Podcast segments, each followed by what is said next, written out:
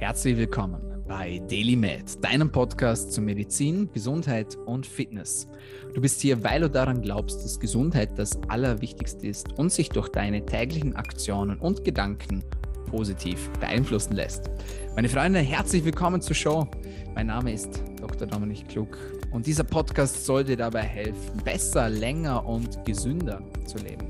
Dafür haben wir auf wöchentlicher Frequenz Gesundheitsexpertinnen und Experten bei uns zu Gast und sprechen über alle möglichen Themen. Egal von wo auch du mir gerade zuhörst, wir bringen dir wissenschaftlich fundierte, evidenzbasierte Informationen von Expertinnen und Experten direkt ins Wohnzimmer, ins Auto, an die Strandliege oder ja, wo auch immer du jetzt gerade zuhörst. Und für alle, die neu dabei sind, die müssen wissen, dieser Podcast kostet nichts, aber es gibt einen kleinen Deal. Du sollst uns nämlich pro Episode, die dir gefällt, einen Freund oder eine Freundin bringen. Wie du das machst, das überlassen wir ganz dir. Am besten schreibst du uns eine Bewertung, entweder auf Apple Podcasts oder auf Spotify. Einfach Sternebewertung abgeben, zwei, drei Sätze dazu schreiben und da würden wir uns riesig darüber freuen. Dafür ist und bleibt das Ganze hier kostenlos. Wir spammen dich nicht zu mit irgendwelchen Werbeprodukten. Wir gehen direkt hinein in die Themen und ja, da denken wir, es ist nicht so viel verlangt. Wenn du uns hilfst, diese Show beim Wachstum zu unterstützen, sprich über uns, mach ein bisschen Werbung für uns äh, beim nächsten Event, beim nächsten Familientreffen, wenn das Thema Gesundheit aufkommt. Empfehle uns sehr, sehr gerne weiter. Das zum Intro. Heute habe ich einen wundervollen Gast für euch. Es ist die erste Podcast-Episode, die wir auf Englisch führen tatsächlich. Aber es war nötig und äh, es ist auch meiner Meinung nach nicht weniger spannend, das Ganze auf Englisch zu führen. Denn heute haben wir einen äh, Experten äh, aus den USA hier bei uns, nämlich Dr. Nathan S. Bryan, der sich intensiv mit dem Thema NO beschäftigt hat. Und was NO ist und wie du es für deine Gesundheit nutzen kannst und wie du dadurch auch länger, besser und gesünder leben kannst, das erfährst du in der heutigen Podcast-Episode. Viel Spaß damit. Dr. Nathan Bryan, welcome to the show. Thank you so much for your time. Thank you, Dr. Klug. It's great to be with you. yeah, it's amazing to have you. Um, as we just talked before offline, uh, I got to know you from the biohacking conference, and you had a great speech there about um, nitric oxide. Yeah, and that's what we want to talk about today. But before that, uh, I want to give you the chance to introduce yourself. Um, tell us something about you, where you're from. Tell us something about your work, that would be amazing. Sure. Well, I'm, um, you said uh, Nathan Bryan. I'm, I'm a Texan. I uh, was born and raised in Texas. I, I got a degree in biochemistry from the University of Texas at Austin. And then I went to LSU School of Medicine, where I did a PhD in molecular and cellular physiology.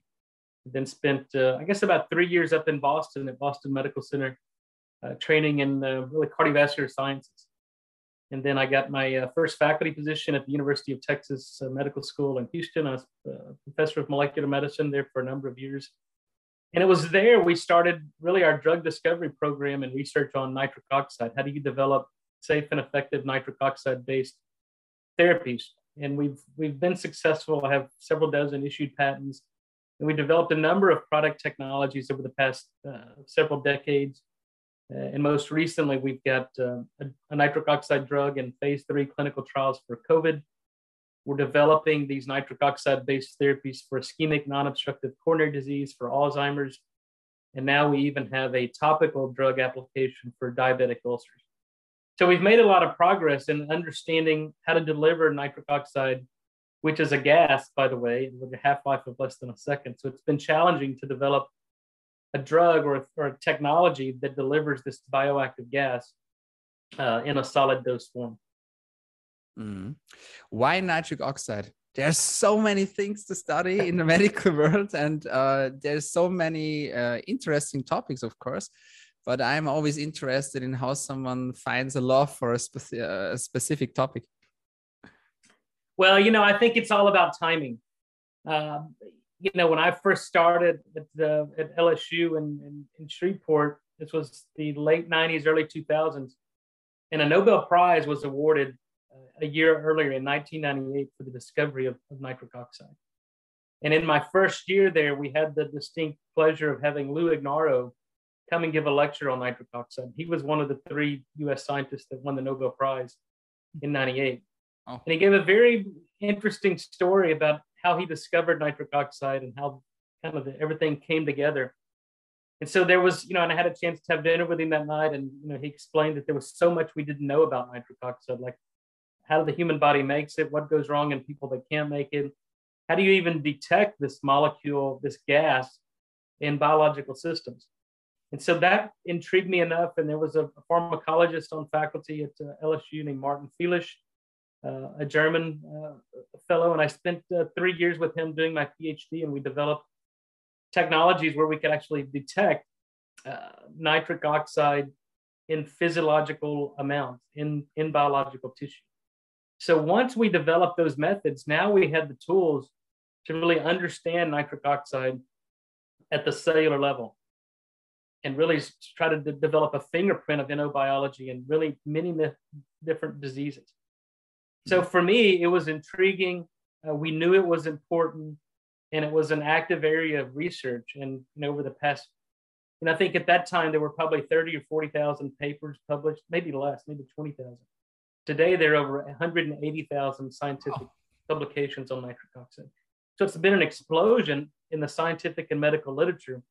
Um, and so now we know it's one of the most important molecules produced in the body of humans. And so, hmm. uh, you know, more people need to understand and bring awareness around nitric oxide. You know, I, mm. I give 40 or 50 lectures a year all around the world, and I'm still surprised by, you know, the number of physicians that are treating patients on the front lines that don't know anything about nitric oxide.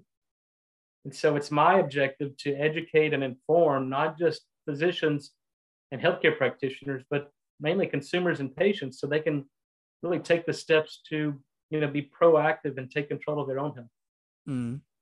wow that's amazing.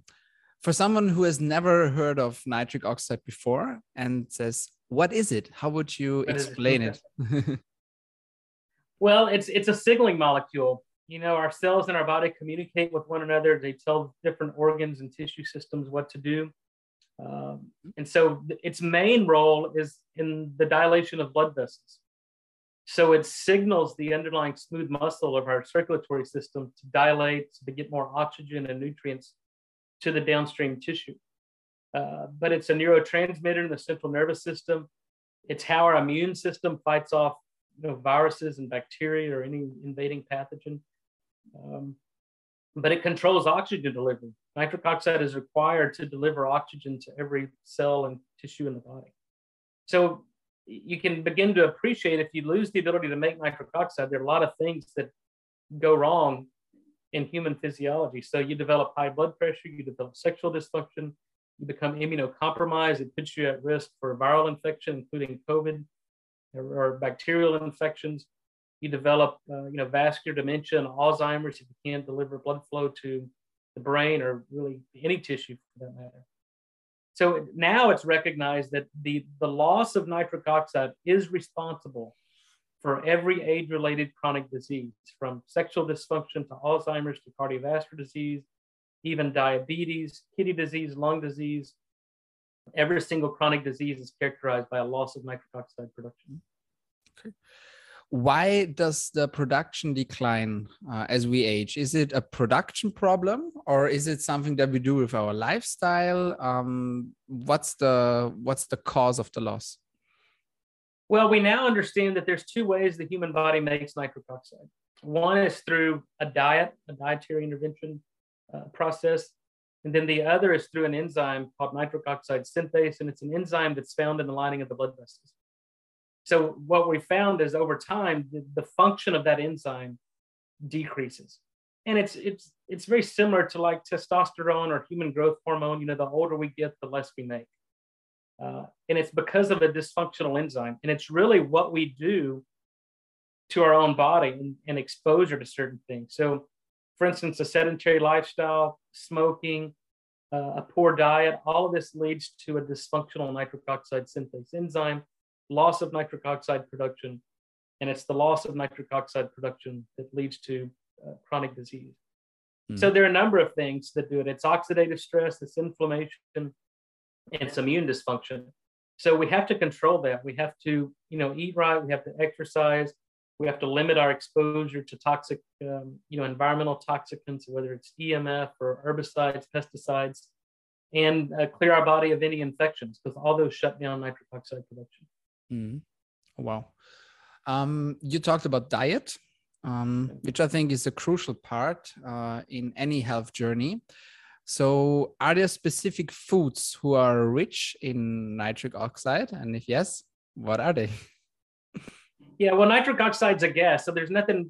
Foods don't contain nitric oxide, but what some foods do contain are precursors or substrates that then the body can utilize to make nitric oxide.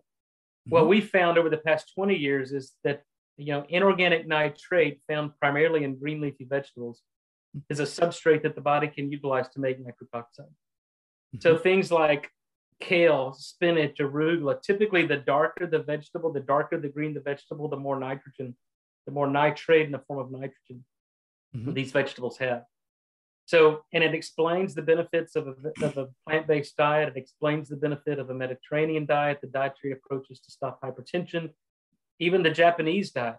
So, all of these dietary patterns provide the body with sufficient nitrate that then that can utilize to make nitric oxide, dilate blood vessels, and improve oxygen and nutrient delivery to every cell in the body. The problem with that is, is that you know, there's regional differences, and I'm sure we we went all over the U.S. and we've we've analyzed food for the nitrate content, and you know, we find as much as a 50-fold difference in the nitrate of spinach in one region of the U.S. versus another region. And I'm sure it's the same for you know food grown in in Europe, whether it's Austria, Germany, or even other parts of Europe, and even Asia. So it depends upon the farming practices, the soil conditions, you know how you harvest these products mm-hmm. uh, if you add fertilizer or not mm-hmm. so the, the problem is you, you never know if you're getting enough nitrate from the vegetables you eat because it's dependent upon you know where they're grown how they're harvested are mm-hmm. you adding nitrogen based fertilizers to the soil and if not they're typically depleted in any nitrate Mm. So the more fresh the food is, the more organic, the better. Is that what you can say? Well, no, in fact, it's just the opposite. What we're finding is organically grown vegetables typically have less nitrate than conventionally grown. That's interesting. And to, under, and to understand this, you know, to have an organic label, obviously there's no herbicides or pesticides added to the to the foods, but there's also a restriction on nitrogen-based fertilizers you add to the soil. Hmm. So obviously you can add organic compost, manure, things like that. But because there's no standardization of nitrogen in the soil, in organically grown vegetables, there's typically less nitrogen, less nitrate in organically grown vegetables. And we mm-hmm. published this in, in 2015. So it's very difficult to eat enough organic vegetables to get sufficient nitrate to generate nitric oxide. Mm. That's interesting. Um, I don't know uh, what's the case in um, in uh, in the US, but for example, in Europe we have different kind of organic labels so there are at least three or four kind of different labels, so you can subcategorize them. Yeah. Um, how is it in the US? Is there just like organic, non-organic, or, or are there different different levels? Well, I think it's just you get an organic. It's either organic or non-organic, and you know, there's not a lot of stringency on what you know the regulations and requirements to get an organic label. Mm. Obviously, there's no herbicides or pesticides that can be added to this. Um, and uh, there's a restriction on you know adding nitrogen based fertilizers to the soil. So they want it as organic and natural as possible so you can add you know compost um, uh, organic compost or manure things like that. But again there's high variability in the nitrogen content of these so there's no standardization. Mm-hmm. so as a result you know there's a high variability in not just the nitrate but in many vitamins and minerals in organically grown vegetables Mm. Okay. Cool. Um, let's go back to the nitric uh, um, to the nitric oxide. Um, how do you um, how do you measure it? Uh, so if you want to know if somebody is low uh, right. or high in this molecule, how do you measure it? Well, that's been the challenge, you know, for 30 something years now, because when it's produced in the body, it's a gas and then it's gone in less than one second. So there's really no diagnostic or clinical measure of nitric oxide. What we've done in the research lab is we we understand the metabolites of nitric oxide. So we can sample, you know, blood plasma or saliva or even do tissue biopsies and then measure these different nitric oxide metabolites and try to get an understanding of what's going wrong, what's going on in individual patients. Uh, but it's not, there's no clinical, you know, like if you wanted to know what your cholesterol was or vitamin D, you draw blood, you mm-hmm. send it off to a lab, and you know you get a number back. You can't do that for nitric oxide. So what we rely on, and I developed this test strip about 12 years ago, but we test saliva. And so it's some old chemistry that you can apply some saliva to the end of this test strip. And if it turns bright pink, then that tells us that your body is able to generate nitric oxide, recirculate it, and metabolize this molecule. But if you're low and it doesn't turn pink, then it tells us your body is unable to make nitric oxide. But it doesn't tell us why. Is it because you have a poor diet? Is it because you have endothelial dysfunction? Is it because you're using mouthwash or antibiotics that are shutting down this nitric oxide production? So that's I, I tell people it's a good tool to have in your toolbox, but it shouldn't be the only measure of nitric oxide. So what we have to rely on are symptoms. And we know that there are certain symptoms that show up when you lose the ability to make nitric oxide. The first sign and symptom of nitric oxide deficiency is erectile dysfunction. And that occurs in both men and women because if you can't dilate the blood vessels to get engorgement to the sex organs, then you develop erectile dysfunction. And that is dependent upon nitric oxide production. So, ED is a sign and symptom of nitric oxide deficiency. High blood pressure or hypertension Nitric oxide is a vasodilator, meaning that it dilates the blood vessels. If you can't make nitric oxide, the blood vessels become stiff and rigid and unable to dilate, so you develop high blood pressure. Uh, so those are typically the first signs and symptoms. And then if uncorrected, then you develop insulin resistance and then type 2 diabetes. Mm. So it's really metabolic syndrome, which we have an epidemic, global epidemic of metabolic syndrome. All those mm. point to a lack of nitric oxide production. Mm once you figure it out uh, or somebody figures out that they have a problem is it like is it too late or is it reversible? So for example for the for the hypertension because very often we say we don't know where where the hypertension comes from yeah? Right. Um so is this in your opinion one cause also of hypertension whereas we don't know where it's coming from and is it reversible? So the answer is yes. We know we know it's reversible. We've got a number of published peer-reviewed placebo-controlled clinical trials to demonstrate this. And so to, to get to your the answer to your question is we look at the data. And so if you have a patient with high blood pressure, you typically put them on what's called an antihypertensive drug, right? So there's a there's different classes of drugs to treat hypertension. and if you look at the data on this, 50% of the people that are prescribed blood pressure medicines, their blood pressure is not managed. So you call this resistant hypertension. They're resistant to therapy.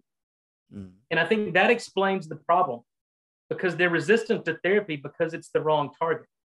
So it's, and a lot of times the, the hypertension is not due to a renin-angiotensin problem, which, you know, is, a, is a, the target for things like ACE inhibitors, ARBs.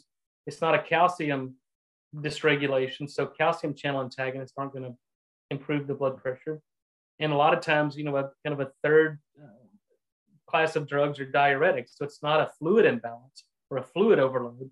So then these drugs don't work, and it explains the resistant hypertension mm. because there's no drugs on the market that affect nitric oxide production except things like nitroglycerin or organic nitrates. But you can't use those drugs chronically because you develop tolerance to them. Mm. And the outcome data are, are actually worse of people that are on organic nitrates. So this explains to us that the root cause of high blood pressure in many patients is due to a lack of nitric oxide production. So then you have to figure out, okay, why is this patient not able to make nitric oxide? And then what do we have to do to get their body making nitric oxide again? So that's on the hypertension, uh, the high blood pressure issue. Now, in people with overt cardiovascular disease with already occlusion in the coronaries or in the carotids where their blood vessels are, uh, you know, occluded from from plaque buildup. We've seen that if you restore nitric oxide production, we can actually regress that disease. So we can actually reverse it. So that tells us how important nitric oxide is. There's, uh, you know, if you if you're, you know, like us, relatively young and healthy and want to avoid getting sick or cardiovascular disease, then we have to prevent this age-related decline in nitric oxide production and be proactive. But in many people, And that's the way medicine's practiced today. It's reactive. People typically don't go to the physician or their doctor until they have problems. But now we know that it's not, you know, I think probably there becomes a point in every disease process where there's a point of no return, where you're, you know, you, you've waited too late. But certainly what we're seeing with nitric oxide and the basic science and the clinical science and the published clinical data is that you can actually reverse this. Mm-hmm. And you see that in you know the regression of cardiovascular disease with a plant-based diet. Work of uh, you know Caldwell Esselstyn and and the people who promote plant-based diets, you can see regression uh, and reversal of chronic disease. That's mind blowing. What's also mind blowing is the fact about mouthwashes. Talk to me about sure. that. Uh, what's the problem with mouthwashes? Well, what we've discovered is that the bacteria that live in and on our body are there to do things that we as humans can't do. And one of the most important roles of the bacteria are to generate nitric oxide. So, you know, over the past 20 or 30 years, we've learned a lot about the, the gut microbiome, you know, the data showing fecal transplants, you know, affecting many different disease processes just shows the importance of gut bacteria. So what we focused on was the oral bacteria because this is the first introduction of bacteria in the human body. And so part of their role is to generate nitric oxide from nitrate that we get in our diet because humans don't have this enzyme. We, we don't have any functional nitrate reductase enzyme that's expressed in the human in the human genome. So that we have the bacteria that do, us, do it for us. So that what we've discovered and what we published on is that if you use mouthwash and you kill the bacteria, the oral bacteria, you completely disrupt nitric oxide production. So now we're seeing that if people who use mouthwash, they have an elevation in blood pressure. People that use mouthwash lose the protective benefits of exercise. And all of this can be explained by a reduction in nitric oxide production. So just like it, it, it certainly makes sense, you don't take an antibiotic every day of your life because there's known side effects of that. You, you destroy the microbiome. Mm. So why in God's name would anybody use an antiseptic mouthwash every day? But yet people do. In America, 200 million Americans wake up every morning and use mouthwash. And 200 million Americans have an unsafe elevation in blood pressure. Mm. So it's not, it, it's causal. What we're finding, the data are very clear.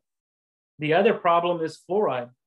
You know, we have fluoride's an antiseptic it kills your thyroid function, and it's a neurotoxin. So we have to remove fluoride. If you're using fluoride in your toothpaste, you have to get rid of it.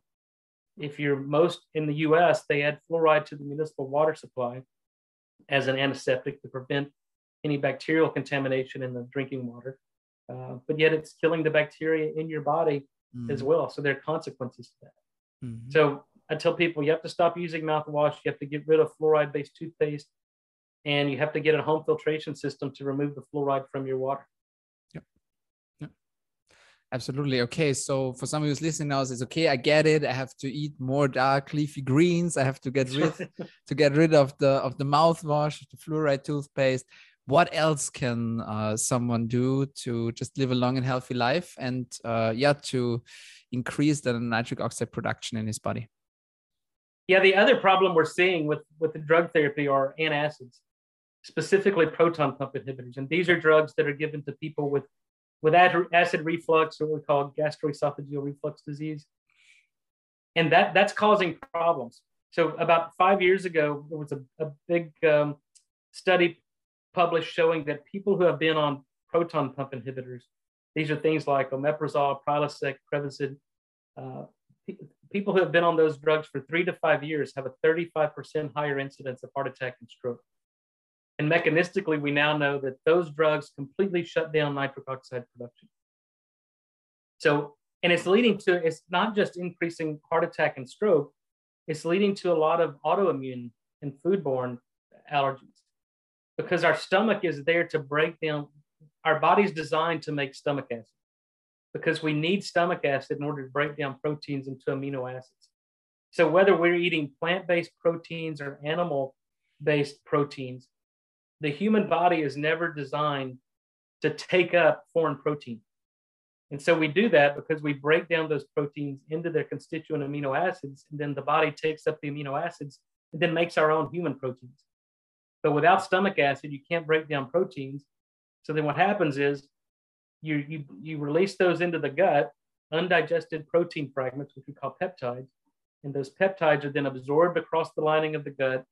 And then your body sees it as a foreign object or an antigen and makes an antibody against it.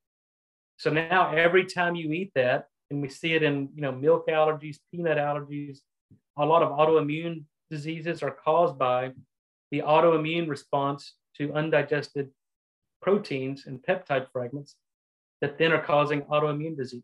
Mm. So, inhibiting stomach acid is probably the worst idea you could do for the human body. I mean, that controls total body pH, it controls the, the uptake of amino acids and the, the, the synthesis of proteins, and it's uh, facilitating nitric oxide production. Mm. So, if you inhibit stomach acid production, and by the way, the FDA never approved these drugs for chronic use. They were only approved for acute use. But yet now you can buy these drugs over the counter, and people use these every day for many, many years. Mm. And the clinical consequences are obvious. Yes. So to me, it's no wonder, you know, especially in the Western world, why we have such a sick population. In the US, we spend more money per capita than any country in the world, yet we have the sickest people because everything we do on a daily basis is shutting down nitric oxide production, leading to an advancement progression of cardiovascular disease, diabetes, obesity, and we're not doing anything about it. So it's really that simple. If you stop using mouthwash, get rid of fluoride, get off antacids, eat a good diet, get moderate physical exercise, and get exposure to some sunlight, mm. then your body will heal itself. It's really that simple. Amazing. Yeah. Thankfully, there are people like you who are helping change all this stuff. What about supplements? Many people will ask now is there something you can take on a daily basis yeah. to increase the nitric oxide production? You can. You know, we always try to use diet and lifestyle as a first, you know, our first option. But what we're finding is because the food we eat now, the, the pressures of feeding a growing population has led to decreased nutrient depletion or nutrient depletion in the foods we eat. So in the US, we know that 95% of Americans are deficient in magnesium. 95% of the people are deficient in iodine, selenium, chromium, a lot of these trace minerals and nutrients that the body needs, our food is deficient in. So, from that perspective, we almost have to supplement. And really, the only way to know what to supplement is to do a micronutrient analysis. You can do a blood test, and it'll tell you what nutrients you're deficient in. Then you can develop a personalized regimen to replete the missing nutrients that you have. But in terms of nitric oxide, you can, you know, there the problem is there's hundreds of nitric oxide supplements on the market that are that are marketed towards nitric oxide. And I've tested probably all of these, most, if not all. In 95, 98% of these products do nothing uh, in terms of nitric oxide. So it's not to say that they're not good products, a lot of times they contain good ingredients that may provide some benefit, but they do absolutely nothing in terms of nitric oxide production. Mm-hmm. So what we do, and we've developed product technology now for the past 12 years, we have products on the market that actually generate nitric oxide for you. So if your body can't make nitric oxide, we do it for you. We do this in the form of an orally disintegrating tablet. So it's a tablet that you put in your mouth and it slowly dissolves over you know five to six minutes. But as that lozenge is dissolving, it's generating about 30 parts per million nitric oxide gas. Mm. So we're seeing that it's absorbed in the buccal cavity, it's distributed throughout the body. Uh, we see dilation of the blood vessels within usually 30 seconds of putting the lozenge in your mouth. We've got a number of published clinical trials on the effects of that lozenge. Uh, we've actually now uh, modified that and, and, put it into FDA drug trials so it's really the only way to deliver nitric oxide gas. Um, and so we've cracked the code on that. That's the basis for a number of my uh, issued patents. Uh, but there are other things, you know, we make beet products that give the body a source of nitrate and nitrite that then the body can use to make nitric oxide uh, gas. Hmm. Wow, that's amazing. Very nice. Really enjoying our conversation. Um, slowly, we will come to an end now where can people find you online? Where can they learn more about you and about your work and your research? Well, I have an educational website at drnathansbryan.com. Uh, we've got a six minute video on there that'll kind of give you a conversational understanding of nitric oxide. I do a monthly blog where we try to provide some timely and practical, you know, advice and tips on how to, you know, improve your nitric oxide production. Uh, we have a strong social media uh, presence. So Instagram, Dr. Nathan S. Bryan, uh, Twitter, Dr. Nitric. Um, and so you can, you know, now in the world of, um, you know, search engines, you can uh, search me, you can go on PubMed and find our published um, um, scientific work. Um, we've got a YouTube channel where, you know, podcasts similar to this and interviews and lectures that we post on YouTube so people can find out and and really just educate themselves. And that's that's our objective is to build awareness around nitric oxide, encourage not just physicians, but patients and consumers to learn about nitric oxide so they can take control of their, their own health. Mm. And so I think that's why what you do is, is so important, Dr. Klug, and you know, getting this information out to your listeners so that everybody can understand how important nitric oxide is because I think it truly is one of those things that what you don't know will kill you. Because we know nitric oxide is critically important for mm. not just preventing chronic disease uh, and staying healthy and living a long, you know, productive quality of life. All that's dependent upon nitric oxide. Mm. Speaking of a long and productive life, uh, my last question for you What's the one thing you would say everybody should do for his health to live longer better and healthier? Well, if there's one thing, I mean, it, it's a it's a complicated question, but you have to be able to make nitric oxide. And now, if you kind of peel the onion back, there are a lot of things you got to do to do that. So I tell people there's a, there's two things you got to do: stop doing the things that disrupt nitric oxide production, and start doing the things that are clinically shown to improve it. So that includes getting rid of mouthwash, getting rid of fluoride, get rid of antacids, moderate physical exercise, green leafy vegetables, and get out and get 20 to 30 minutes of sunlight every day.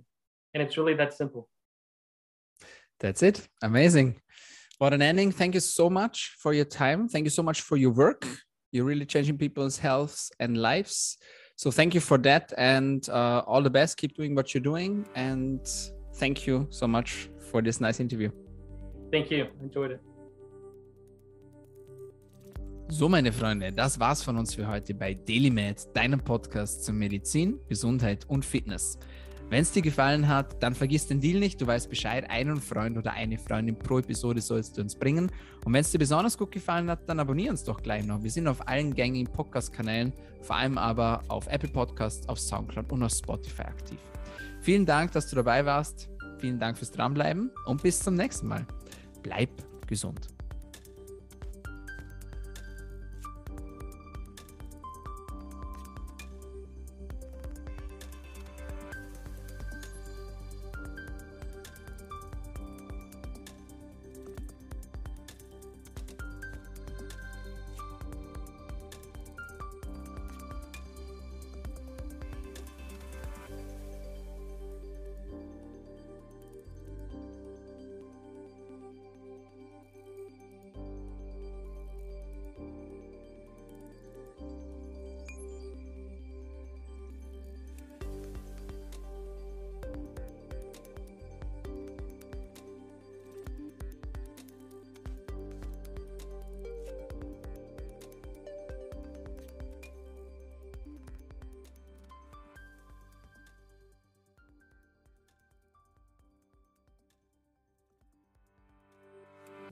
Der DDML Podcast wird kreiert, aufgenommen und bereitgestellt durch Dr. Dominik Klug.